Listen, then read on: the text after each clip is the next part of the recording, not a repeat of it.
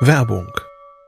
Was nervt extrem? Richtig, wenn Webseiten lange laden. Deswegen machst du deine Seiten schnell, indem du an den Web Vitals schraubst. Dabei schwer zu optimieren? Die Time to First Byte. Das hat Mitwald jetzt geändert. Im Managed Cloud Hosting des Agenturhosters bekommst du eine genaue Analyse deiner Time to First Byte. Du siehst erstmals, über welche Hebel du die KPI verbessern kannst. Teste jetzt 30 Tage kostenlos. Alle Infos unter www.mitwald.de/heise.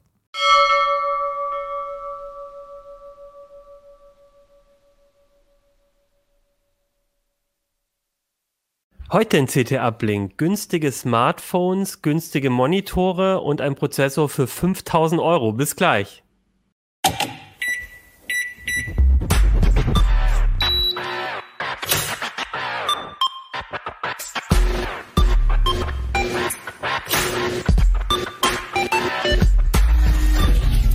CT Uplink. Hey, herzlich willkommen bei CT Uplink. Mein Name ist Achim Bartschok und ich bin heute hier mit der CT Nummer 9, die neue CT. Ähm, wir haben letzte Woche im CT Uplink über Teamarbeit im Homeoffice geredet. Heute geht es um ein paar andere Themen, das sind nämlich die anderen großen Zeilen hier, Workstation Power, günstige Monitore und die besten Handys um 150 Euro. Und dazu habe ich drei Gäste eingeladen, nämlich Benjamin Kraft vom Hardware-Ressort. Michael Link. Und Christian Hirsch auch aus dem Hardware-Ressort. Ja, moin. Äh, wir haben heute eine sehr hardwarelastige Runde. Ähm, und sehr hardwarelastige Themen, das fand ich eigentlich ganz gut, weil wir letzte Woche so viel über das Homeoffice und viel um dieses Drumherum, ähm, was uns jetzt gerade in den aktuellen Zeiten so ähm, blüht, ähm, am Arbeitsplatz sozusagen und wie man, wie man damit umgeht. Und ich dachte mir, heute nehmen wir wieder so ein paar richtige ähm, Kernthemen von CT rein. Und ich würde sagen, wir fangen heute mal mit den Smartphones an, Michael, wenn das für dich in Ordnung ist. Ähm, Na klar. Du, genau, du hast mit ähm, mehreren Kollegen in der CT ähm, ähm, so einen Schwerpunkt gemacht. Zum einen äh, haben wir ein paar günstige Smartphones getestet und du hast dich aber auch sehr um die, grundsätzlich mit der Frage dich auseinandergesetzt, was sind so, ähm, was, was kann man von so einem günstigen Smartphone erwarten? Sollte man sich so ein Gerät für 150 Euro überhaupt kaufen? Ist das, kann das schon was? Und vielleicht auch so ein paar Tricks noch, glaube ich, in der CT genannt, wie man aus so einem günstigeren Gerät ähm, äh, möglichst viel rausholt. Ja, wir haben natürlich insgesamt ziemlich äh, an dem Thema rum überlegt. Äh, klar, ich meine, andauernd gibt es mal so einen Test von günstigen Smartphones, aber äh, vielleicht muss man sich auch erstmal fragen, wieso äh, will man sowas überhaupt? Ne? Und äh, Vielfach stehen ja bei allen möglichen Tests immer ähm, solche Geräte im Vordergrund, die ganz schön viel Geld kosten, also die auch, äh, sagen wir mal, den besten, neuesten, tollsten Prozessor haben, die äh, Fotos bei Nacht machen und so weiter und so weiter. Ähm, und da ging es uns auch darum, äh, ja, herauszufinden, äh, falls wir das nicht sowieso selber ahnen oder selber schon wissen, äh, warum es Leute gibt, die unbedingt äh, eben sagen, okay, oh, mir reicht eben ein Phone für 150 Euro oder für noch weniger. Okay, und ähm, erzähl mal, was sind denn so, ähm, also was kann ich denn von so einem Gerät aus der Preiskategorie so erwarten? Also Im, Prin ja, im Prinzip ähm, kommt man mit diesen Geräten im Alltag ganz gut zurecht. Ne? Also wenn man äh, ein bisschen telefonieren will, äh, WhatsAppen, ein bisschen surfen, äh, ein bisschen natürlich andere Messenger, wir sind hier bei CT, äh, benutzen will, dann äh, ist man damit eigentlich schon ganz gut im Rennen. Was man vielleicht äh, nicht so machen kann, sind äh, Top-Spiele zocken, die sehr viel von äh, dem SOC äh, verlangen. Das, damit kriegt man so ein Gerät schon ganz gut in die Knie gezwungen. Aber im Wesentlichen kann man sagen, äh, was äh, Otto Normalverbraucher da draußen so will, das kann man mit einem relativ preisgünstigen Gerät schon machen. Und naja, gut, wenn so ein Gerätchen ab und zu mal vielleicht äh, eine halbe Sekunde irgendwo in einem Menü hängt oder dass man vielleicht ein kleines Momentchen auf irgendwas warten muss, damit kann man in der Regel auch äh, noch ganz gut leben. Und äh, man darf auch nicht vergessen, äh, für die Top-Smartphones legt man heute so äh, schon ganz schön viel Geld hin. Uh, über 1000 Euro sind da ja keine Seltenheit und dafür ähm, hat auch manch einer eine viel bessere Verwendung. Sind es denn ähm, so von den Herstellern in dem Bereich, ich vermute mal ähm, Apple logischerweise nicht so, aber wer sind da so die typischen ähm, Player? Sind es ähnliche wie im High-End-Bereich? Also ich vermute, Samsung gibt es wahrscheinlich auch einige günstigere Geräte oder so das Klischee ist ja auch so ein bisschen, dass man dann eher bei Smartphones aus China oder so landet. Naja, das Klischee ist auch nicht ganz unberechtigt. Es gibt tatsächlich äh, logischerweise eine Menge Smartphone-Namen aus China, denen man da begegnet. Auf der anderen Seite ist es natürlich auch so, äh, wer, er, äh, wer, wer das ganze Geschehen verfolgt, der weiß natürlich, dass so gut wie alles, was wir hier auf den Tisch bekommen, aus China kommt. Ähm, viele Anbieter haben ähm, auch, äh, sagen wir mal, was im billigen Segment äh, liegen. Da reden wir von Huawei, da reden wir von Samsung, die äh, eben auch äh, Geräte haben für, für einen schmalen Geldbeutel, beziehungsweise für eben, äh, sagen wir mal, äh, weniger, ja, weniger hohe Bedürfnisse. Und äh, dann gibt es natürlich auch noch äh, die guten alten Namen wie Nokia, die sozusagen ja äh, heute auch wieder Geräte unter diesem Namen ähm, ja, auf den Markt geworfen haben, wobei das natürlich Nokia selber nicht ist, sondern eigentlich ja nur noch die Hülle. Ja, das hat mich auch, äh, fand ich ganz interessant, dass es inzwischen wieder so Nokia-Geräte gibt und ähm, ähm, was, was mich da auch, was ich da interessant fand, ist ähm, dieser Begriff äh, Android One, also dass dieses Nokia-Gerät, das ihr ähm, da auch getestet habt in der CT, so ein Android One-Gerät ist. Das sind ja diese Android-Geräte, die besonders nah am, an, an so einem Standardsystem sind, wenn ich es richtig verstehe? Naja, äh, im Grunde ist äh, so ein Android One ja das, was sich äh, ganz viele Leute eigentlich wünschen. Ähm, wenn wir heute mal so auf ein ganz normales Smartphone schauen, ne, das hat ja äh, vielfach eine Hersteller-UI aufgepropft. Da sind äh, häufig Programme drauf, Apps drauf, die man nicht haben will. Äh, es sind Funktionen enthalten, die man nicht nutzt, äh, die man vielleicht auch beim Umzug auf ein Smartphone einer anderen Marke gar nicht mitnehmen kann. Und äh, von daher glaube ich, ist äh, ist es eigentlich eine ganz gute Idee, ein, äh, sagen wir mal, Basis-Android äh, herauszugeben, was einheitlich ist, was eben auch äh, über alle möglichen Gerätehersteller einen einheitlichen Look and Feel, wie man ja auch sagt, äh, haben. Ähm, und äh, von daher glaube ich, dass wir da ähm, durchaus auch eine ganze Menge Leute haben, die äh, ganz schön viel Lust eben auf ein Android One-Gerät haben, weil sie dann eben wissen, hier haben wir ein entschlacktes Android, das nicht sonderlich äh, ja, viel Gehirnschmalz äh, verlangt, um bei einem Geräteeinstieg einfach nochmal hinzuzulernen und das ganze Gerät nochmal neu kennenzulernen. Ist es so, ist es aber auch typisch für so diese günstigen Geräte? Also weil, vielleicht auch, weil Android One dann einfach ein bisschen schlanker ist, dass, dass das gerade auf den günstigen Geräten auch öfters mal drauf ist oder ist es ganz unterschiedlich? Ja, wir haben äh, Android One vielfach in den eher preisgünstigen Geräten. Mhm. Es ist ja nun auch äh, gerade bei den bei vielen Herstellern äh, ja auch ein Marketinginstrument zu sagen, ja, wir haben jetzt äh, eine UI, die noch viel tollere Sachen machen kann. Ähm, äh, wenn wir jetzt ähm, an äh, solche Geräte äh, denken wie OnePlus, die ja also mit Oxygen ja im Prinzip ja sich selber alten Standard gesetzt haben, den viele mögen. Wenn wir jetzt an Huawei äh, denken, die äh, versuchen mit ihrem UI so ein bisschen auch äh, auf die iPhone-Nutzer äh, alter Schule zu zielen. Äh, da gibt es schon eine ganze Menge, die eine, eine, ganze Menge Hersteller, die eben sehr, sehr viel Wert darauf legen, ihr eigenes UI zu haben, vielleicht auch ihren eigenen App Store, vielleicht auch ihr eigenes Sicherheitskonzept, wenn man jetzt mal an Samsung denkt mit Samsung Knox und, und ähnlichen Sachen. Ähm, viele dieser Hersteller haben ja dann immer ihre, äh, sagen wir mal, Sonderlocken mitgebracht und äh, das hat nicht nur Vorteile wenn man dann eben doch mal umsteigt auf ein Android-Phone äh, eines anderen Herstellers, steht man oft da und hat vielleicht, äh, merkt vielleicht erst dann, dass äh, die Apps, die man halt in dem herstellerspezifischen äh, Store gekauft hat, einem da nichts mehr nützen. Mhm. Ähm, wenn wir jetzt nochmal auf diese günstigen Geräte allgemein gucken, ähm, sind das ähm, ich, also was mich überrascht hat, ist, wie du es ja auch schon gesagt hast, dass die eigentlich inzwischen alles ganz gut hinbekommen. Auch bei den Kameras fand ich, war da klang das jetzt nicht mehr so wie früher, dass man eigentlich gesagt hat, naja, das so ein, so ein 150 Euro Smartphone ist nur für fürs Telefonieren gut, sondern man kann tatsächlich auch damit ähm, auch ein bisschen fotografieren und alles. Ähm, das ähm, trotzdem ist es, glaube ich, schon noch so, wenn ich wenn ich eure Artikel richtig gelesen habe, dass man gerade, wenn man in diesem Bereich ähm, ein Handy kauft, dass man schon eher vielleicht auch mal der Speicher voll ist ähm, oder oder schon Sachen gibt, die einen so ein bisschen ähm, be behindern so bei dem beim beim beim, beim Nutzen. Ähm, was sind da so die typischen Sachen, die die dir im, im oder die euch im Alltag so aufgefallen sind? Ähm, und gibt es da vielleicht auch Lösungen, wie man das dann trotzdem ganz gut hinbekommt? Auch bei so einem günstigen Gerät.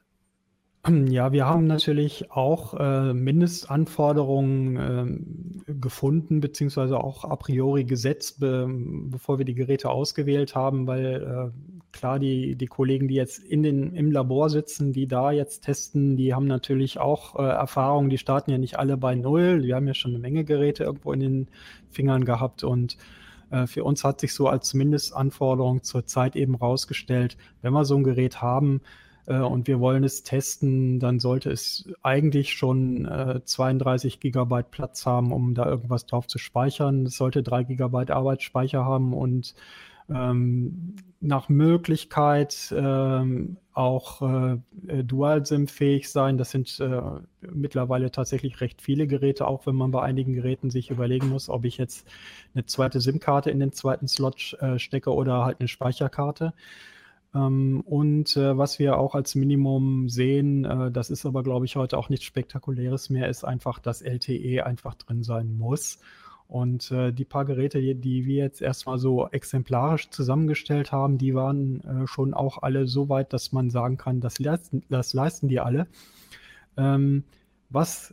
Und da würdest du auch sagen, das ist quasi so das, was ihr auf jeden Fall empfehlen würdet, ähm, also wenn man, selbst wenn man zum günstigen Gerät greift, guckt doch mal, dass zumindest das äh, drauf ist, damit, äh, dass sie so viel Speicher haben und so weiter, damit man, damit nicht dann sich doch ärgert, das gekauft zu haben. Also das wäre so das, für euch so, dass die Grenze, die untere Grenze von der Ausstattung. Das, das wäre die ausstattungsmäßige untere Grenze, worauf wir eigentlich auch noch äh, geschaut haben, ist, ähm, man muss ja auch so ein bisschen äh, überlegen, wie lange möchte ich das Gerät benutzen. Äh, ist der Hersteller bis jetzt äh, dafür bekannt, äh, Updates zu liefern? Äh, damit meine ich nicht nur Versionsupdates, also Android 9 auf 10 oder so, äh, sondern eben auch ähm, die Security Patches. Ähm, und was man vielleicht noch von der Hardware-Seite noch ergänzen sollte, ist, ähm, es gibt äh, im Bereich so um 150 Euro eben tatsächlich auch noch größere Unterschiede bei den Kameras. Ähm, das, ähm, das haben wir auch thematisiert.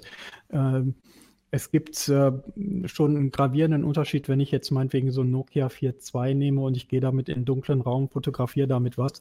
Ähm, da kann ich natürlich die Resultate nicht äh, vergleichen mit äh, denen äh, von Aufnahmen äh, mit irgendeinem Samsung Galaxy S20 Ultra oder so.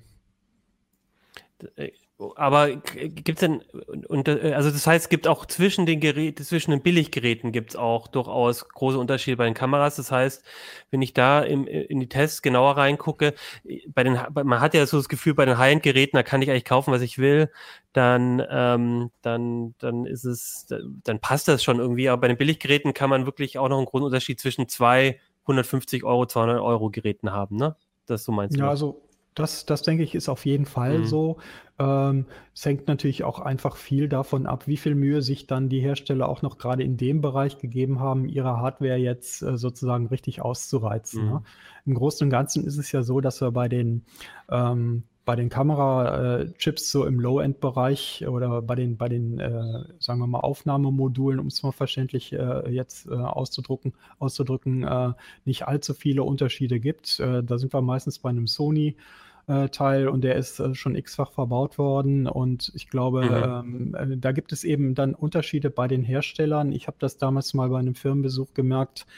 Ähm, da gab es ähm, äh, doch eine Abteilung, die praktisch aus diesem mehr oder weniger ausgelutschten Fotochip und aus der, äh, aus der Optik noch sehr, sehr viel äh, rausgeholt hat, indem sie eben eine eigene Entwicklung äh, ähm, da betrieben hat, um eben ihren Fotomodus für ihr Smartphone dann noch äh, richtig ähm, hinzuzwiebeln. Und das haben die eigentlich auch ganz gut äh, hinbekommen. Also da sieht man durchaus Unterschiede. Äh, wie gesagt, wer dann äh, tatsächlich sich überlegt, 150 Euro, das ist so bei mir die Grenze, der sollte dann auch schon in etwa mal so abschätzen können, was persönlich ist da wichtig. Äh. Kann ich damit leben, dass die Kamera vielleicht nicht ganz so gut ist und vielleicht dazu taugt, im, im sagen wir mal, auf einem großen Parkplatz mein Auto äh, abzulichten, damit ich das hinterher wiederfinde? Äh, oder muss es äh, irgendwas sein, was vielleicht Makrofunktionen hat? Und insgesamt äh, ist natürlich auch die Tendenz dahingehend, dass man gerade was die Kamerafunktionen angeht, mit einem, ja, mit weniger Auflösung und überhaupt mit weniger ausgefeilten Funktionen rechnen muss.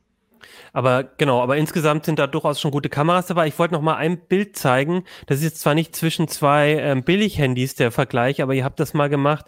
Das ist jetzt auf der linken Seite äh, wo man nicht sieht, ist ähm, ein Foto im Dunkeln bei 0,5 Lux, also schon wirklich äh, so Dämmerung, das ist schon sehr dunkel, äh, aufgenommen mit so einem Nokia 4.2. Das habt ihr in dem Genau. Test für die um die 150 Euro Handys. Und hier war was gerade auch da hatten, daneben das Bild vom Huawei P40 Pro, was gerade so mit eins das äh, der neuen Hand, neu, äh, High-End-Handys ist. Und da sieht man sehr schön, ähm, wie, wie groß der Unterschied ist. Also die beiden Bilder sind bei derselben Lichtstärke ähm, im, im, Fotostudio entstanden. Und diesen Unterschied hast du natürlich schon zwischen einem High-End-Gerät und einem günstigen, dass du gerade an solchen Stellen merkst du dann vielleicht schon, dass du nur 150 Euro ausgegeben hast. Ja, natürlich haben wir jetzt hier äh, auch einen extremen Gegensatz raus. Genau, das ist, ne? das ist, ist klar. Es gibt natürlich äh, im Billigsegment äh, schon Geräte, die es auch ein bisschen besser können. Das äh, ist schon so. Äh, insgesamt kann man aber sagen, äh, es geht natürlich auch ins noch, noch günstiger. Ne? Ähm, wir sprechen ja alle auch äh, mit, mit vielen Leuten und sicher hat auch jeder von uns schon mal von irgendwelchen anderen Leuten, die, die man so kennt, den Satz gehört, na, ich brauche mein äh, Smartphone eigentlich nur zum Telefonieren und zum Simsen. Wenn man dann genauer hinguckt, ist es eigentlich doch ein bisschen mehr. Äh, spätestens mal, wenn es dann darum geht, äh, dass man äh, vielleicht auch mal mit, mit WhatsApp oder einem anderen Messenger ähm, in Kontakt zu seinen Bekannten stehen will und dann nicht völlig abgeschnitten sein will. Ähm, muss man äh, sich auch überlegen, dass man dann letztlich so ein Gerät eben doch braucht, statt eines Dump-Phones, äh, wie man ja auch so ein mhm. bisschen herablassend sagt. Und da gibt es ja mittlerweile auch Alternativen. Ne? Es gibt ja mittlerweile auch Geräte mit ähm, ja, die sich eben auch äh, sehr einfach bedienen lassen, die in der Bedienung insgesamt auch so ein bisschen erinnern an so äh, alte Geräte ohne Touchscreen, weil die Geräte mit KaiOS, äh, so heißt das, die haben kein Touchscreen. Ähm, und da ist das äh, Gefühl, die, diese Geräte zu bedienen, doch noch sehr nah dran an dem, was man vielleicht äh, lange Zeit benutzt hat sogar die Eingabemethode mit der Tastatur. Äh, die Älteren unter uns werden sich erinnern, ne? äh, dreimal tippen äh, für irgendeinen bestimmten Buchstaben. Ähm, das, das kommt ja noch äh, mit, da gibt es ganz, ganz schöne Sachen und eben auch ähm, Geräte mit KaiOS, die man mittlerweile schon so ab 50, 60 Euro kriegen kann. Und das ist äh, möglicherweise auch eine, eine Alternative für äh, Kits äh, beziehungsweise eben Geräte, die man nur so in Reserve liegen hat oder eben Leute, die eben wirklich sagen, mir reicht es, ich brauche nur ganz wenige Apps. Und wenn man sich dann mal genau in diesem KaiOS äh, App Store umschaut, äh, wird sich wundern, es gibt tatsächlich schon eine Reihe Apps, äh, die man auch so gebrauchen kann, so dass man tatsächlich eigentlich nicht unbedingt ein Android-Smartphone braucht. Das hat mich so ein bisschen erinnert an so die, die letzten ähm, Symbian-Geräte auch von Nokia. Nokia ist ja auch ein Hersteller, der ein KaiOS-Gerät irgendwie hat. Und ähm, ich war auch, weiß ich noch, damals, als dann mit den, mit den Smartphones so richtig losging, überrascht, dass doch von vielen Anwendungen, ich glaube WhatsApp und so gab es dann auch, auch immer noch für, für äh, Dumbphones eigentlich auch. Also so, ähm, ähm, so ganz, ganz schmalspurige Versionen von, von, ähm, von den meist genutzten äh, Apps eben auch für solche Handys gab. Also das wäre auch nochmal eine Alternative, gerade wenn man sagt, ich will das eigentlich wirklich nur als Telefongerät, das noch ein bisschen mehr kann oder vielleicht genau, wenn man es jemandem geben will, der noch nicht so viel Smartphone-Erfahrung hat und dann ähm, damit vielleicht auch ein bisschen besser zurechtkommt. Eine Alternative sind ja aber auch ähm, in dem Preisbereich, finde ich, immer äh, gebrauchte Geräte. Also habt ihr euch auch mal ein bisschen angeguckt, lohnt sich das manchmal nicht eher, statt jetzt so ein neues 150-Euro-Gerät von Nokia, wo dann die Kamera vielleicht so schlecht ist, so ein drei Jahre altes ähm, Mittel Mittelklasse-Gerät einfach zu kaufen, gebraucht von irgendjemandem, weil dann hat man ja vielleicht doch noch die bessere Kamera. Oder ist es eigentlich so, dass heute ein 150-Euro-Gerät ähm, dann schon eine neuere und bessere Kamera oder einen besseren Akku drin hat? Oder wie ist da so der Vergleich? Ja, wir waren so ein, ein kleines bisschen gespalten in der Diskussion, äh, gebe ich auch zu. Ähm, aber ich denke, man kann schon sagen, dass, eine, äh, dass so ein, sagen wir mal, anderthalb bis zwei Jahre altes äh, Spitzengerät von eben dieser Zeit immer noch besser fotografiert als was, dass ich irgendwie so eine 0815 unoptimierte äh, Billigbüchse, um das jetzt mal ganz salopp zu sagen. Ähm, ich glaube, wenn man äh, alles zusammennimmt, muss man bei diesen Gebrauchtgeräten eben auch wieder auf die Basics achten. Sprich, äh, gibt es für dieses Gerät noch Updates? Natürlich, wie ist der äußere Zustand? Wie ist möglicherweise die Ersatzteilversorgung für den Fall, dass ich einen neuen Akku brauche? Gibt es dafür noch was? Äh, kann ich äh, bei diesem Gerät noch ähm, davon ausgehen, dass ich vielleicht ein neues Display bekomme, wenn ich das mal brauche? Ähm, das sind äh, Punkte, bei denen ich sagen würde, ähm, da muss man sich das Gerät genau anschauen und äh, es gibt tatsächlich ja einen ganz guten Gebrauchtmarkt auch für, für high-endigere Geräte, äh, die zum Teil eben auch wieder aufbere äh, aufbereitet werden und eben auch kontrolliert und äh, gereinigt werden. Äh, die Refurbished-Sparte äh, ist ja auch ganz gut im Saft zurzeit. Ähm, da würde ich sagen, ähm, es kommt wie immer äh, bei, bei diesen Gebrauchtsachen eben auch darauf an, was will derjenige, der es loswerden will, denn dafür noch haben. Und da ist äh, manchmal ist das Gebrauchtgerät dann tatsächlich ein guter Fang. Äh, insbesondere dann, wenn noch äh, Updates erhältlich sind für eine längere Zeit und der äußere Zustand gut ist. Äh, es kann aber auch eben sein, dass man vielleicht mit einem äh, Mittelklassegerät neu tatsächlich seine eigenen Bedürfnisse viel besser befriedigen kann. Also ein klassisches äh, kommt drauf an. Wenn ich, wenn, so wenn ich jetzt, wenn ich jetzt ähm, ein, wenn ich jetzt so ein zwei, äh, wenn ich jetzt so ein 150 Euro Gerät kaufe, sage ich mal jetzt, ähm, dann ist ja die Chance recht hoch, dass es in ein, zwei Jahren dann doch irgendwie schneller an so bestimmte Grenzen kommt. Hast du vielleicht noch mal so ein paar Tipps, weil wenn ich jetzt so ein altes Handy habe, und ähm, uns doch irgendwie anfängt zu ruckeln oder, oder schnell voll ist oder irgendwie äh, nochmal so ein paar Tipps, wie man, wie man da ein bisschen mehr nochmal rausholt? Also, dass man das vielleicht auch nochmal ein Jahr länger hm. benutzen kann oder sagst du, nee, komm, dann lieber gleich?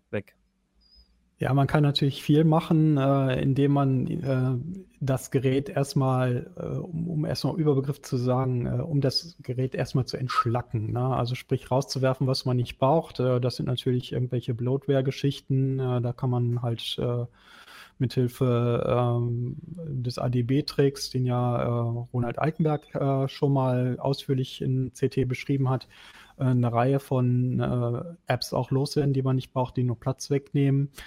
Äh, man kann auch äh, visuelle Effekte reduzieren und eben auch äh, alles das, was irgendwie aussieht wie eine Animation und so weiter, kann man stoppen. Es ist auch möglich, zum Beispiel die Zahl der Tasks, äh, der Tasks, die im Hintergrund laufen, zu begrenzen. Dazu muss man in den Entwicklermodus gehen und findet dann da entsprechende Einstellungen. Ähm, all das ist immer mit so kleinen äh, Einschränkungen eben verbunden. Es sieht dann halt nicht unbedingt mehr so schön aus, wenn eben äh, man von einer App zur anderen wechselt und man hat eben keinen sanften Übergang, aber äh, ja, äh, es geht dann zumindest noch. Ähm, was für mich halt der neuralgische Punkt ist, ist tatsächlich der Bereich Security beziehungsweise Updates an sich.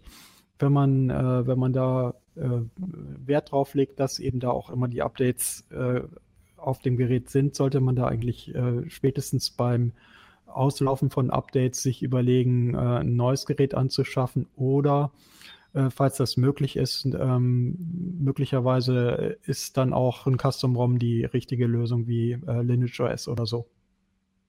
Mhm. Also da hätte ich noch kurz eine Frage, wenn ich ja. darf. Na klar. Ähm, gerade bei den Billiggeräten hätte ich jetzt das Vorurteil, die werden wahrscheinlich echt nicht lang mit Updates versorgt. Trifft das so zu oder ist das inzwischen ein bisschen besser geworden? Also unsere, äh, wir haben ja jetzt natürlich ähm, neue Billiggeräte gekauft. Das heißt, ähm, wir sagen, äh, Voraussagen sind immer schwierig, besonders wenn sie die Zukunft betreffen. Ähm, bei den etwas älteren Markengeräten äh, kann man sagen, dass es sich da äh, bei einigen Herstellern halt eingebürgert hat, so nach zweieinhalb Jahren äh, oder zwei, zweieinhalb Jahren tatsächlich die großen Updates eben ähm, auslaufen zu lassen und dann bei den Security-Updates etwas, ähm, ja, wie soll ich sagen, größer zu werden in der Frequenz. Also Samsung bei den Billiggeräten liefert vielfach nur noch quartalsweise aus. Ähm, und äh, bei Android One-Geräten habe ich natürlich ein Versprechen, zwei Jahre und äh, eben die entsprechenden Updates, äh, soweit ich weiß. Und äh, das ist natürlich dann äh, schon eher, eher interessant für jemanden, der ähm, ja, der eben auch weiß, ich möchte jetzt hier den Sweet Spot haben zwischen dem, was ich dann an Geld reinstecke in meine Telefonierer und Surferei äh, und dem, was ich für andere Zwecke verjubel.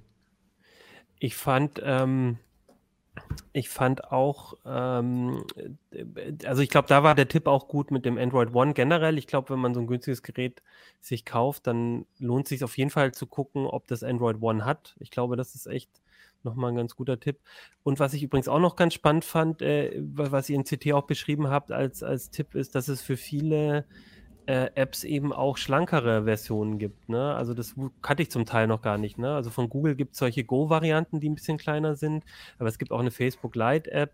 Ähm, ich habe auch die Erfahrung gemacht, wir hatten ja in einem der, in einer der vor letzten oder vorletzten Ausgabe auch so einen Schwerpunkt zu Android ohne Google.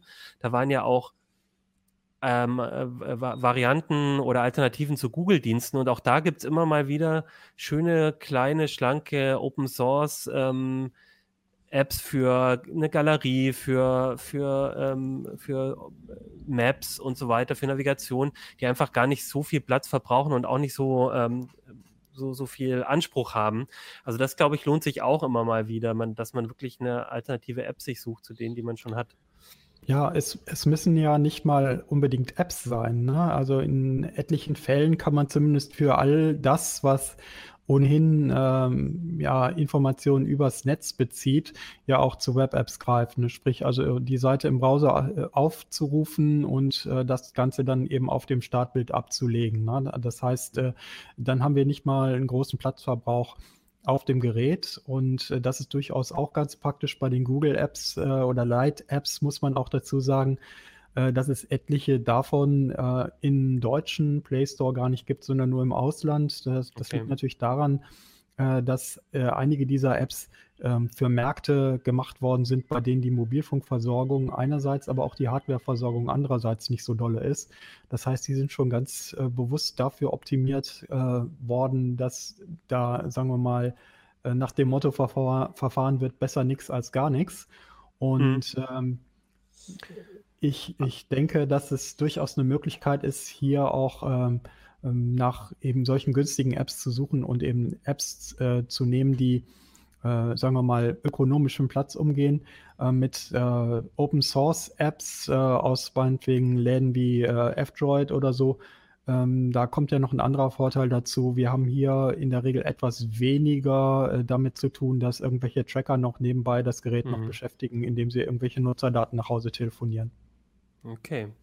Dann jetzt noch die letzte Frage, wie sieht es denn bei euch allen so aus ähm, vom, vom, vom Handy? Habt ihr eher so ein günstiges Gerät oder was teureres? Äh, wer, wer, wer möchte, genau, hier, ich sehe schon eins. Also ich ein, was ist das? Das ist ein Nokia 7.2. Äh, okay, also auch nicht das allerteuerste, oder? Nee, ich kaufe immer so Mittelklasse eigentlich. Also so 1000 Euro für, ein, für, ein, für ein äh, Smartphone gebe ich nicht aus, da kostet ein Rechner fast mehr, äh, weniger dann.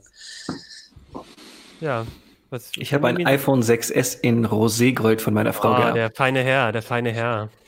Nicht schlecht, nicht schlecht. Läuft immer noch wunderbar, kriegt immer noch Updates. Ja, das stimmt. Und ich habe noch meinen Mate 20 Pro, also auch nicht mehr das allerneueste, äh, läuft aber noch und warum auch nicht. Also ich nehme normalerweise meine Geräte auch so lange, bis sie auseinanderfallen. Und das war tatsächlich äh, auch der Grund für den Wechsel. Mein iPhone äh, irgendwie 6, 6S, das ich hatte, das war einfach mal fertig. Also ich habe hier noch so ein, ich habe ein Redmi Note äh, 7, also jetzt auch noch nicht so alt, aber hat damals, glaube ich, auch nur ein bisschen mehr, 250 Euro, glaube ich, gekostet.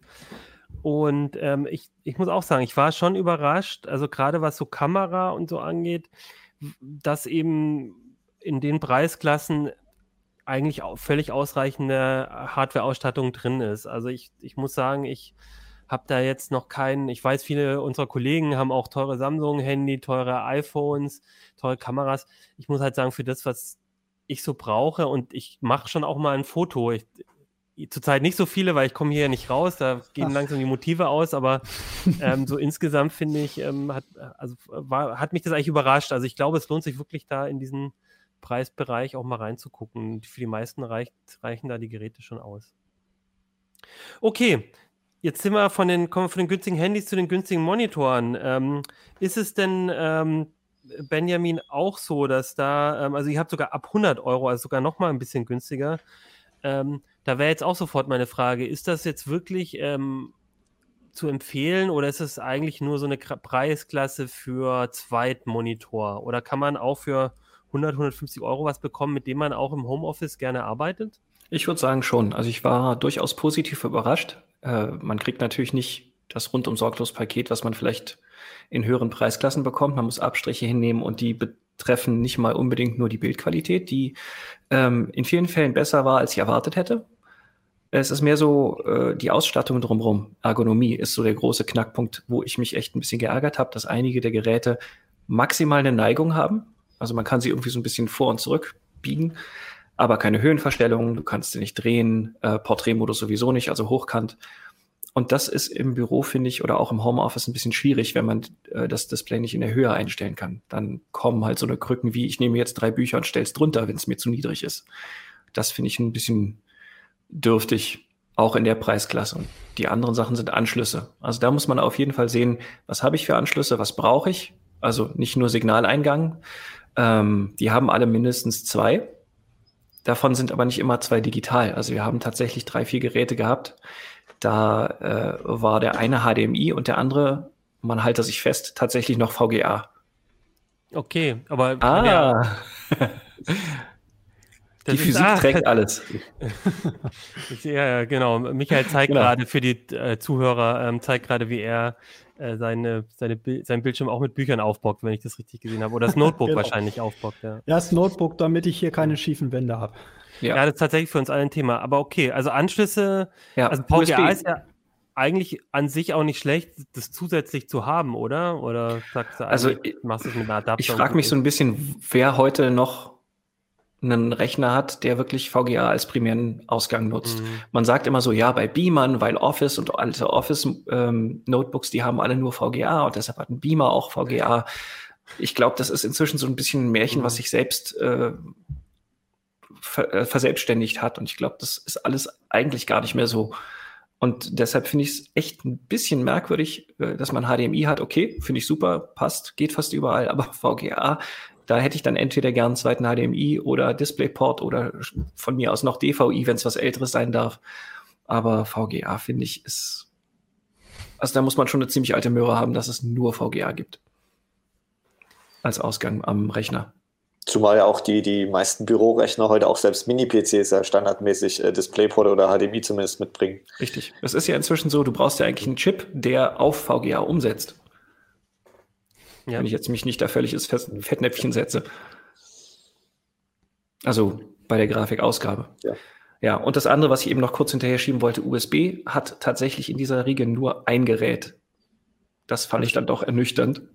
Also nicht mal für irgendwie USB und, äh, Entschuldigung, für Tastatur und Maus auf dem Desktop gäbe es Anschlüsse bei den ganzen anderen Geräten. Oder meinen USB-Stick anstecken.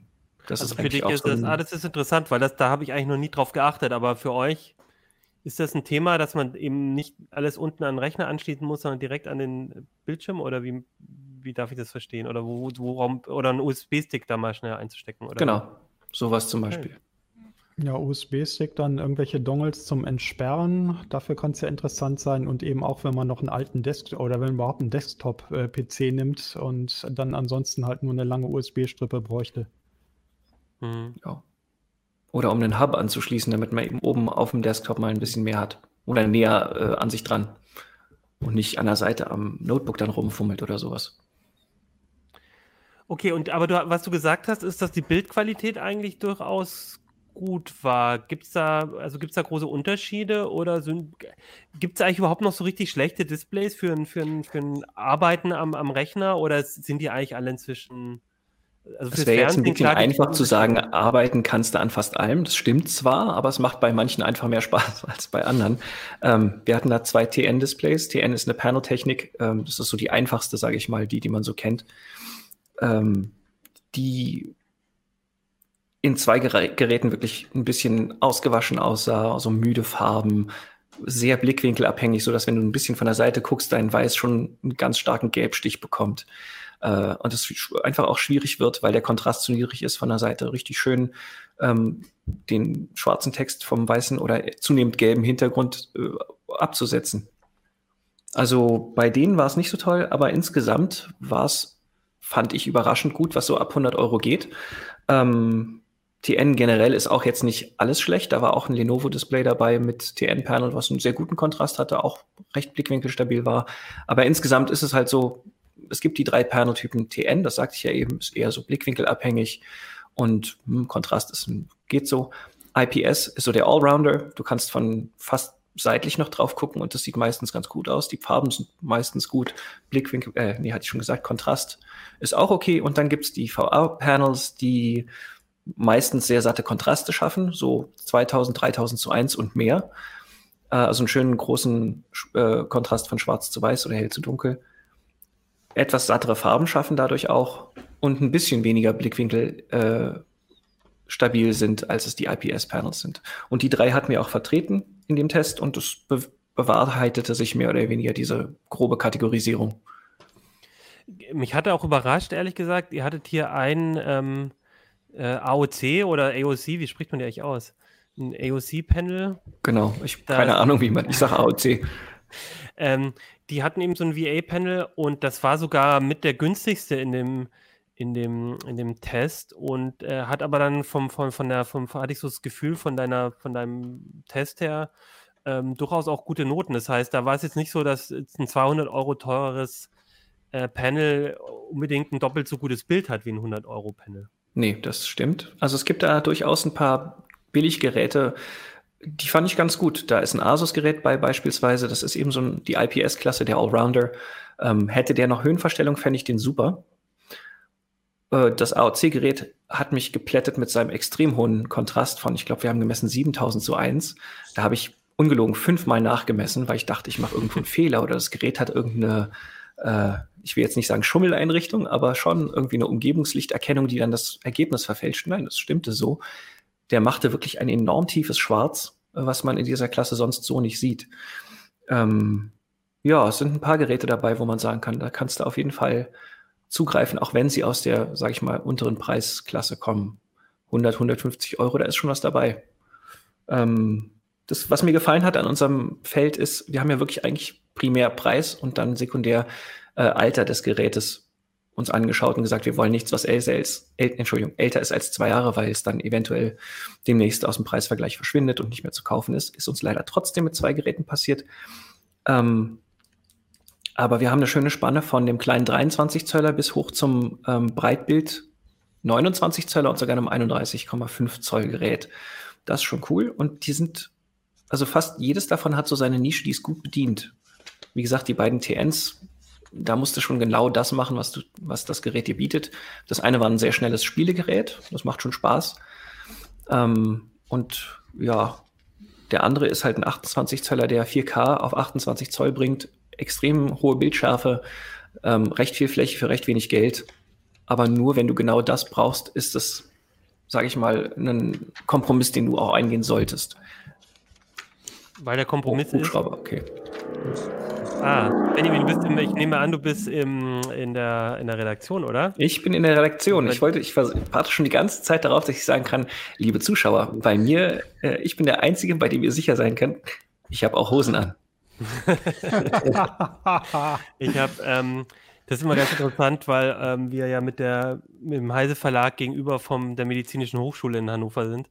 Und das ist eigentlich immer so ein Running Gag, dass die Hubschrauber bei uns äh, fast schon durchs Bild fliegen, wenn wir, wenn wir aufzeichnen. Ja. Wobei was, glaube ich, wenn wir unten im, im Studio sind, kriegt man das noch ein bisschen besser raus. Aber jetzt, wo die Kollegen auch mal im Büro hocken, hört man es dann doch eher mal. Ich war doch immer noch auf das Blaulicht. Ich glaube, irgendwann, irgendeins habe ich schon gehört zwischendurch mal, aber es war sehr leise. Naja. Also du bist, äh, genau, man sieht es ja auch, Benjamin ist am, am, jemand, der auch viel testet bei uns. Ich glaube, du warst schon in der letzten Sendung auch schon im Büro. Das sind dann noch die, die letzten, die dann noch in der im Büro bleiben, weil sie noch mhm. so viel zu testen haben. Ja, ähm, was ich noch fragen wollte, das, was du angesprochen hast, ähm, das fand ich ganz interessant, ähm, dass ihr keine Displays haben wollt, die so ein bisschen älter sind. Wie kriegt ihr das eigentlich immer raus? Weil ich finde, bei Hardwarekauf, ähm, bei den Smartphones weiß man das ja immer noch recht gut, aus welchem Jahr die kommen. Aber wie, wie finde ich denn eigentlich in so einem Preisvergleich oder, oder auch auf, was ich, Amazon oder irgendwo oder bei Saturn, ähm, woran erkenne ich eigentlich, ob so ein Bildschirm eigentlich schon seit fünf Jahren verkauft wird oder ganz frisch ist? Also gibt es da ein paar Tricks oder? Ähm, der einfachste ist tatsächlich in meinem präferierten äh, Preisvergleich, äh, dass ich da den Filter setzen kann. Ähm, da gibt es dann äh, gelistet seit. Und dann kann okay. ich sagen 2018 und, und neuer. Und das habe ich dann einfach gemacht. Ist halt bei Displays wahrscheinlich auch relevant, weil ähm, es um bei Schnittstellen und sowas auch äh, darum geht, dass dann irgendwann ähm, doch ältere Schnittstellen noch mit eingebaut sind oder oder was sind da so die Punkte, die, die bei dir da. Na, vor allem ging es mir, wie gesagt, darum, die Billiggeräte, ähm, da wäre es ärgerlich, wenn wir sagen, ja, das gibt es unter 200 Euro und, so, und dann, dann genau. ne, fällt es aus dem, äh, entweder aus dem Preisrahmen oder wird komplett eingestellt. Und das ist uns, wie gesagt, auch leider bei zwei Geräten passiert. Mhm. Ähm, das eine ist jetzt deutlich teurer, weil es offenbar gerade im Abverkauf ist und nur die Restbestände jetzt verscherbelt werden. Ähm, ja, und das andere wissen wir nicht, ob es nur äh, Lieferschwierigkeiten gibt, irgendwie Corona-bedingt oder was weiß ich. Oder ob das auch gerade im Verschwinden begriffen ist. Aber ja, dazu kommen noch die üblichen Preisschwankungen, die dann auch jetzt eintreten. Wir haben, äh, glaube ich, generell beobachtet, der ganze Preisbereich ist so ein bisschen nach oben gestiegen. Also es scheint jetzt tatsächlich äh, eine kleine Homeoffice-Kaufwelle zu geben, dass die Leute sagen, so wie du anfangs, naja, ich brauche jetzt eben doch einen zweiten Monitor fürs Homeoffice, hm, will jetzt aber nicht irgendwie mächtig viel Geld ausgeben, ne? 100, 150, 200 Euro. Und ähm, die Leute wollten wir damit auch ansprechen. Ja. Unter anderem. Ja, ich habe sogar tatsächlich mein zweites Display, weil ich es nicht so häufig brauche, einem Kollegen letztens vorbeigebracht, ähm, der nämlich zu Hause nur das Notebook hatte, der nämlich keinen keinen kein, ähm, kein optimalen PC, wie die meisten von uns äh, hier noch zu Hause stehen haben. Ähm, und dann äh, konnte ich dem was Gutes tun. Du hast das Thema, Thema Ergonomie auch angesprochen und dass das gerade bei der Preisklasse nicht so toll ist.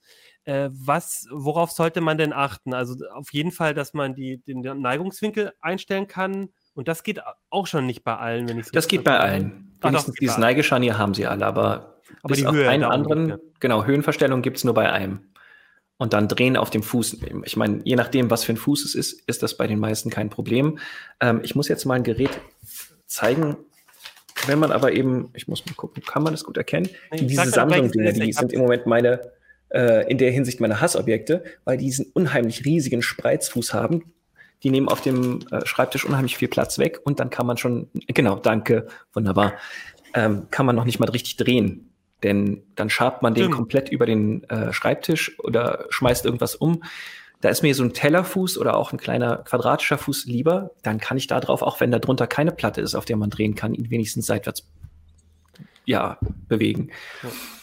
Ja. Ähm, das stimmt, ich habe auch hier, ich habe so einen ganz geraden, also so eine, auch so nach vorne, aber nicht so mit so einer ähm, mit so einem Winkel, sondern gerade. Und auch da ist es so, sobald ich irgendwas drehe, schiebt er die ganzen Post-its und Stifte oder was sich dann halt sonst sich dann noch so ansammelt gleich mit und dann ja, ja.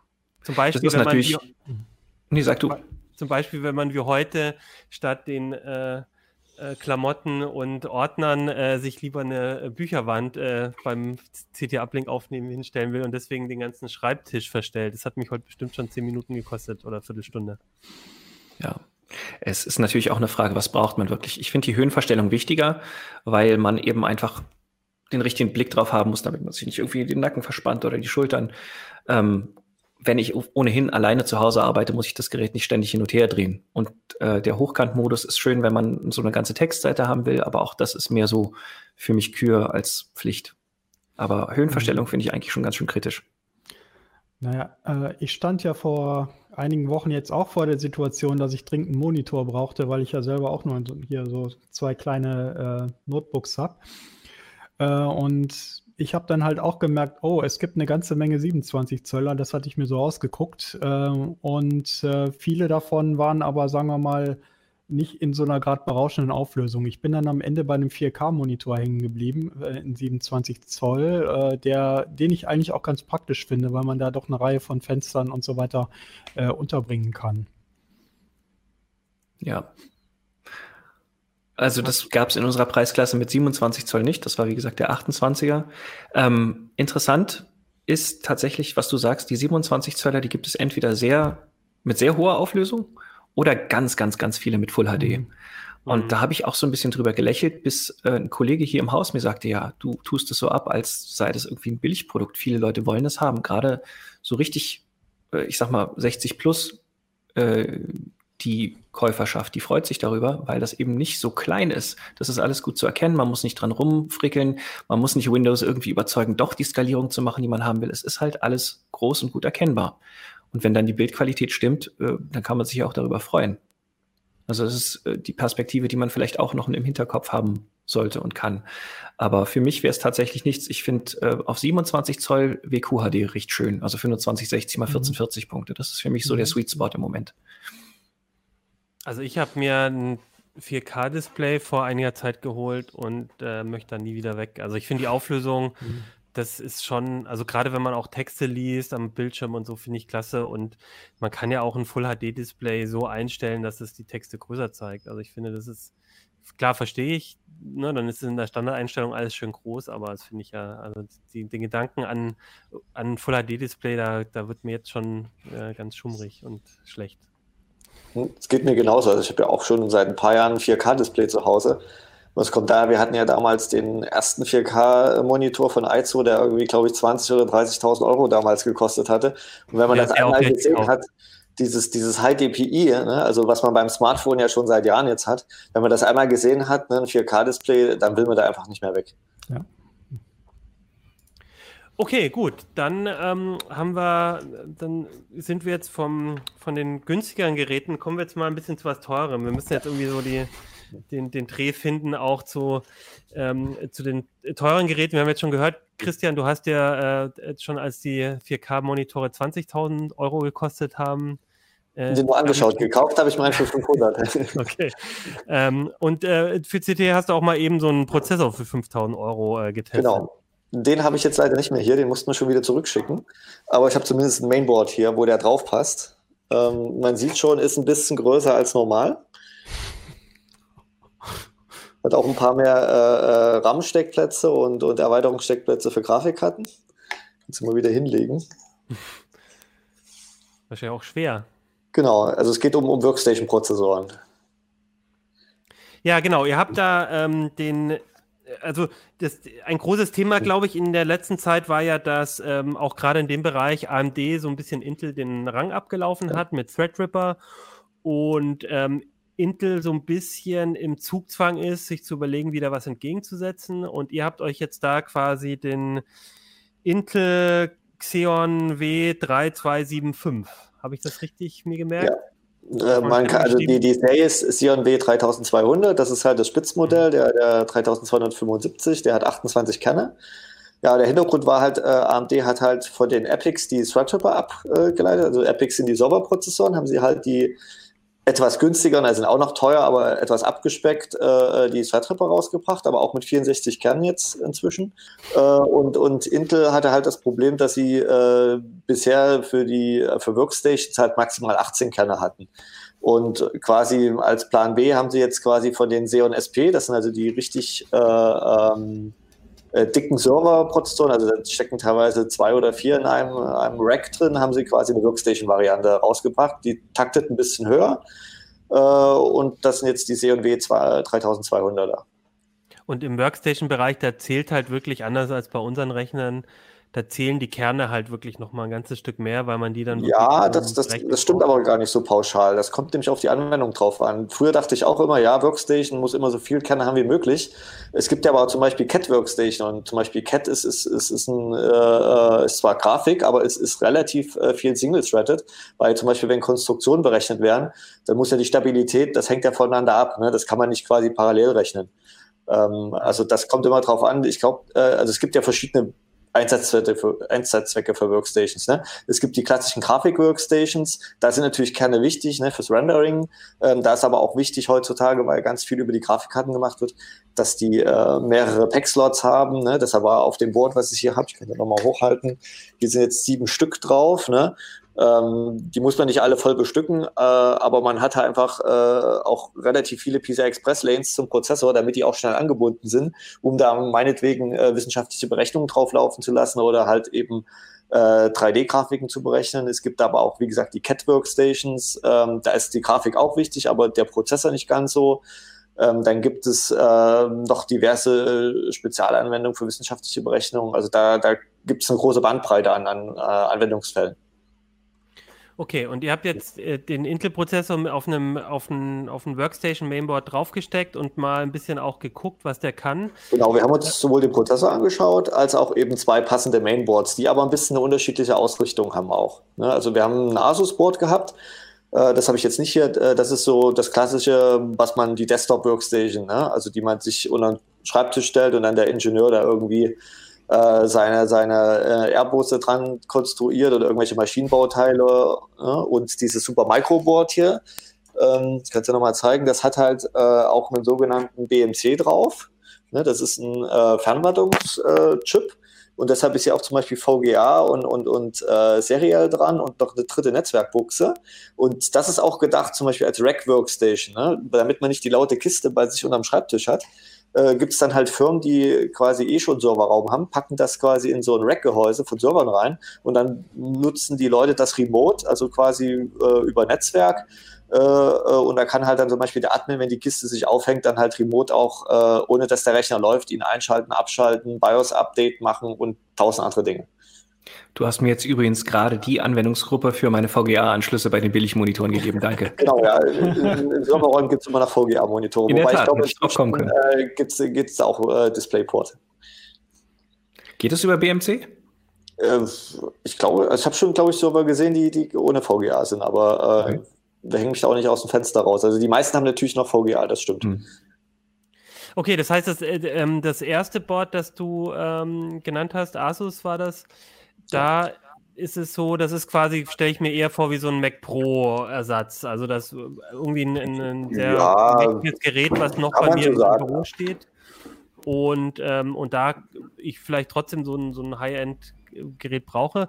Ähm, ist das, äh, wie würdest du denn sagen, wie performt jetzt diese Kombination? Ist, ist, ist da Intel an, an AMD dran? Ist das was, was vom Preis-Leistungs-Verhältnis für diesen Einsatzzweck auch passt oder wie waren da? Also, so muss erstmal sagen, äh, also dieser C&W, der steckt auch in, in den Mac Pro drin. Ähm, die, also an, von der reinen Roh-Performance der CPU äh, kommt äh, Intel nicht ran an AMD. Selbst in der bisherigen Paradedisziplin bei AVX-Code, ähm, da hat ja Intel immer noch den Vorteil, dass sie AVX 512 als Befehlssatzerweiterung unterstützen. AMD kann nur in Anführungsstrichen AVX, 500, äh, AVX 2 mit 256 Bit Befehlen, aber da AMD einfach mehr als doppelt so viele Kerne hat und auch noch höher taktet und effizienter ist durch die, die bessere äh, Fertigungsstrukturen, äh, Größen, ähm, äh, kann selbst da Intel nicht mehr mithalten. Es gibt eine Ausnahme, äh, Intel hat spezielle KI-Befehle eingebaut. Ähm, da muss man aber sagen, dass das nicht so, dass man jede beliebige KI-Anwendung damit beschleunigen kann, sondern es sind nur ganz bestimmte Befehle äh, äh, und, und, und Anwendungsfälle, die das unterstützt.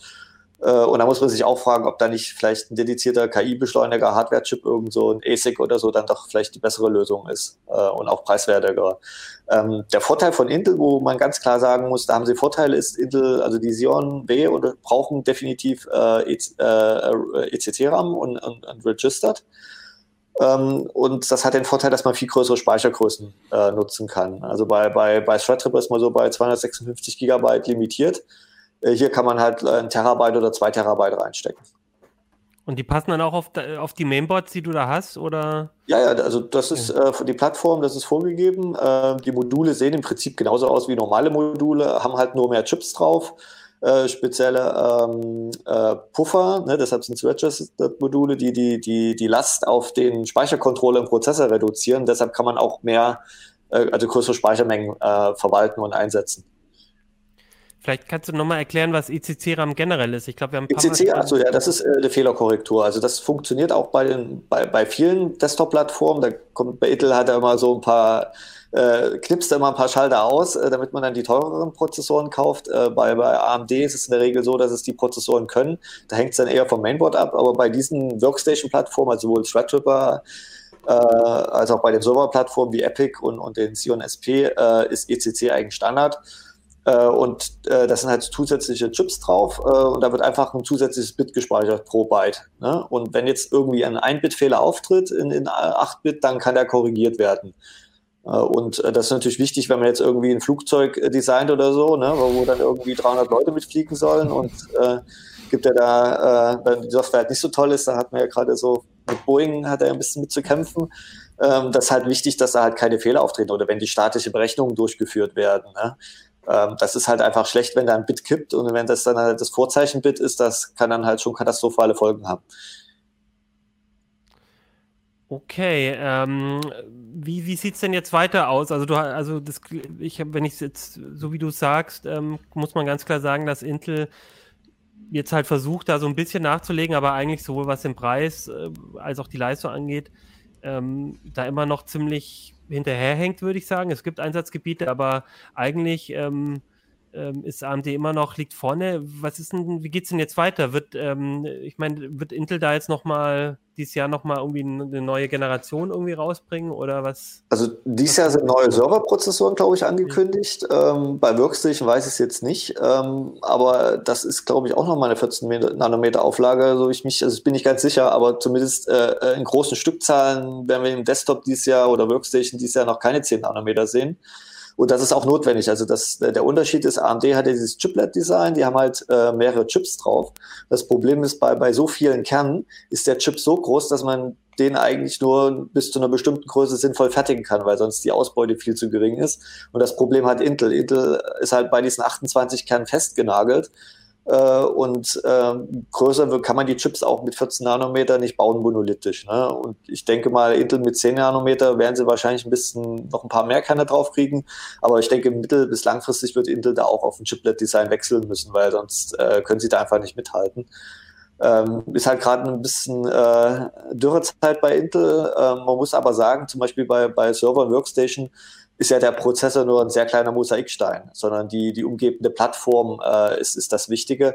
Und ähm, bei den großen Firmen, wenn man sich jetzt so Workstation und Server anguckt, wo man die kauft, Dell, Lenovo und HP oder HPE beziehungsweise, ähm, die haben ja diese, das sind die Plattformen, werden ja jedes Jahr oder alle zwei, drei Jahre neu gebaut und aber bauen halt auf der alten auf und die Infrastruktur ist einfach da. Während AMD ist da halt ein neuer Player in dem Markt ähm, und muss da erstmal reinkommen. Ne? Und, und die Firmen haben natürlich auch ihre, ihre Software-Tools. Es ist ja nicht so, die passen das ja an, HP und, und, und, und Dell und so weiter haben ja da eigene äh, Verwaltungstools, also Softwareoberflächen und so weiter. Und die sind natürlich auf die Plattform angepasst. Und wenn da halt eine neue Plattform, eine komplett neuer Hersteller kommt, dann müssen die das erst anpassen. Deshalb dauert das eine Weile, bis das da sich niederschlägt. Ich meine, bei den Servern sehen wir das jetzt, dass die, die AMD da langsam Marktanteile gewinnt.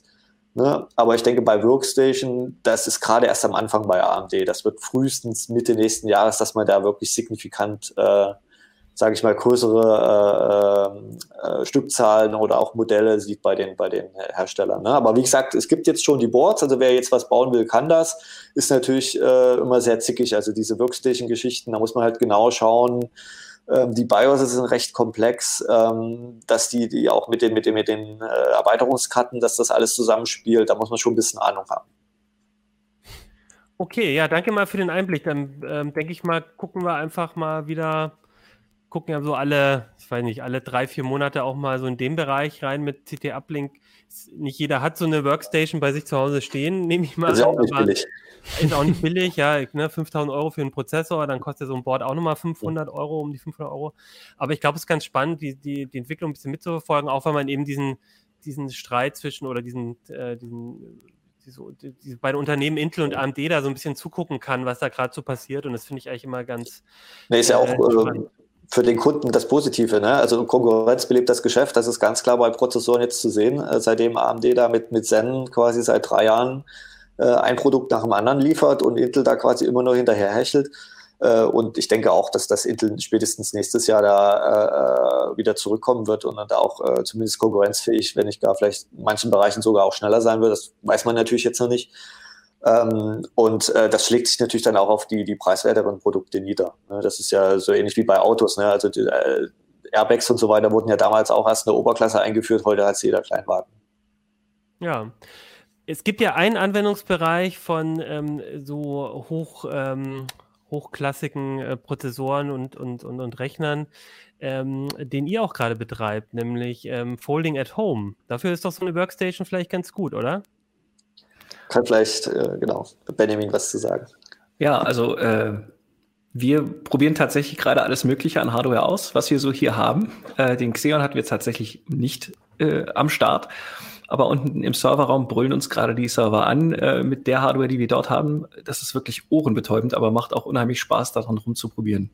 Aber ja, ja da kann mal, was das, was das ist, Projekt. Ähm, Folding at Home, dazu steht noch nichts in der aktuellen CT. Aber in den kommenden, glaube ich, wird es Genau, wir hatten äh, online einen großen Schwerpunkt dazu. Folding at Home ist ein verteiltes Rechenprojekt, was, äh, ich sage es jetzt mal ganz einfach, weil ich es nicht ganz kompliziert kann, ähm, was sich damit beschäftigt, zu untersuchen, wie Proteine sich falten. Und in dem Fall geht es darum, wie sich äh, die Proteine des, äh, also verschiedener äh, Krankheitserreger, äh, die älteren Projekte bei Folding at Home sind ähm, Krebs, Alzheimer, Huntington's Disease, aber jetzt eben auch seit neuestem äh, Covid, beziehungsweise eben COV-SARS-2, wie sich das faltet, wie sich es verhält und ob man dadurch irgendwelche Angriffspunkte für Medikamente finden kann. Diese komplexen Berechnungen äh, verteilt das Projekt auf äh, so viele Rechner, wie sich anmelden und dann kann entweder die CPU oder die Grafikkarte ähm, kleine Arbeitseinheiten durchrechnen und man kriegt dafür als Teilnehmer ähm, Punkte. Da gibt es eine Rangliste. Das macht natürlich Spaß, spornt ein wenig an. Und man und kann endlich die Rechner, die ähm, in, bei sich zu Hause oder vielleicht auch in so einer CT-Redaktion ist es ja ein bisschen mehr Rechenpower auch mal so richtig äh, ausnutzen wahrscheinlich. Genau, also wir haben auch äh, ein Team gegründet, die Heisefalter, wo jeder mitmachen kann, der möchte. Wir haben äh, eine Teamnummer, die ist 251999. Die muss man dann im Client eintragen und schon sind alle Punkte, die ab dem Punkt äh, berechnet werden, alle Work Units und die Credits dafür ähm, werden dann diesem Team gut geschrieben. Äh, ja, es macht ganz schön Spaß zu sehen, dass wir innerhalb von, ich glaube, wir sind jetzt drei, dreieinhalb Wochen dabei, ähm, es geschafft haben auf, ich habe gerade mal geguckt, ich muss mal, ich zeige mal mein Fenster, da habe ich gerade oh, unsere aktuellen Statistiken offen. Ähm, wir haben es auf Platz 165 geschafft, innerhalb von kürzester Zeit. Und äh, da finde ich, Moment, ich rolle gerade im falschen Fenster rum. Das hier sind unsere Top 20 äh, Mitfalter. Äh, Carsten war eine ganze Zeit lang, äh, das ist Carsten Spille, auf dem zweiten Platz mit unheimlicher äh, Rechendisziplin, sage ich mal. Ich weiß nicht, der hat, glaube ich, nur eine Grafikkarte am Start, aber irgendwas macht er richtig. Ist jetzt über, überholt worden von äh, Fliegende Kuh. ähm, also wer mitmachen möchte, es ist ja auch für einen guten Zweck. Wir hoffen, dass das irgendwie hilft, ähm, schneller zu irgendeinem Medikament, einem Impfstoff, wie auch immer zu kommen. Äh, wenn ich das richtig in Erinnerung habe, hat das Projekt auch gesagt, die Ergebnisse werden zur Verfügung gestellt, die sind nicht proprietär, die werden also geteilt. Okay. Das war eine Frage, die im Forum mehrfach kam, ob wir jetzt quasi unsere Energie, unsere Rechenzeit zur Verfügung stellen dafür, dass dann die großen Pharmafirmen uns das Ganze wegnehmen.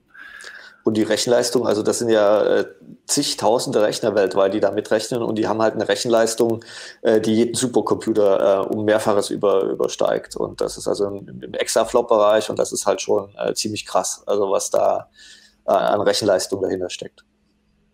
Okay, ist nur ein bisschen schade, weil jetzt ähm, die ganzen Leute ähm, nicht mehr Außerirdische suchen mit CT at Home, sondern äh, ihre Rechenleistung eher dafür zu, zu und keine Bitcoins mehr offensichtlich ähm, ähm, farmen. Okay, aber das ist ein ganz cooles Projekt, ähm, wo man eben quasi seine Rechenleistung auch für so einen guten Zweck sozusagen ähm, zur Verfügung stellen kann. Und wenn man mitmachen will, dann kann man das alleine machen. Man kann aber auch Teil der Heisefalter werden, habe ich das jetzt richtig verstanden. Und dazu äh, guckt mal nach der ähm, Folding at Home Gruppe 21 251 999. 251 999. Das, Genau. sind die Heisefalter. Okay, Wie cool. gesagt, online hatten wir dazu auch schon äh, einen etwas längeren Beitrag. Auf Heise Online. Genau. Oh, die Nummer wird hier sogar eingeblendet. Sehr, Genau, äh, Dankeschön. Was ihr nämlich alle nicht wisst da draußen ist, dass außer uns vier nämlich die ganze Zeit noch äh, unser Videoproducer Johannes äh, hier, ah, da ist er ja, ähm, dabei ist. Der hat ja letztens auch schon eine Sendung moderiert und heute ist er nur so im Hintergrund und äh, ohne den wäre das, glaube ich, heute nicht so gut gelaufen. Ja, dann würde ich sagen, sind wir für heute fertig. Nächste Woche gibt es wieder eine neue CT, unter anderem mit einem Artikel zu Folding äh, at Home. Und ähm, dann würde ich sagen, verabschieden wir uns äh, bis zur nächsten Woche und dann sehen wir uns dann. Bis dann. Tschüss. Uplink. Gut, tschüss.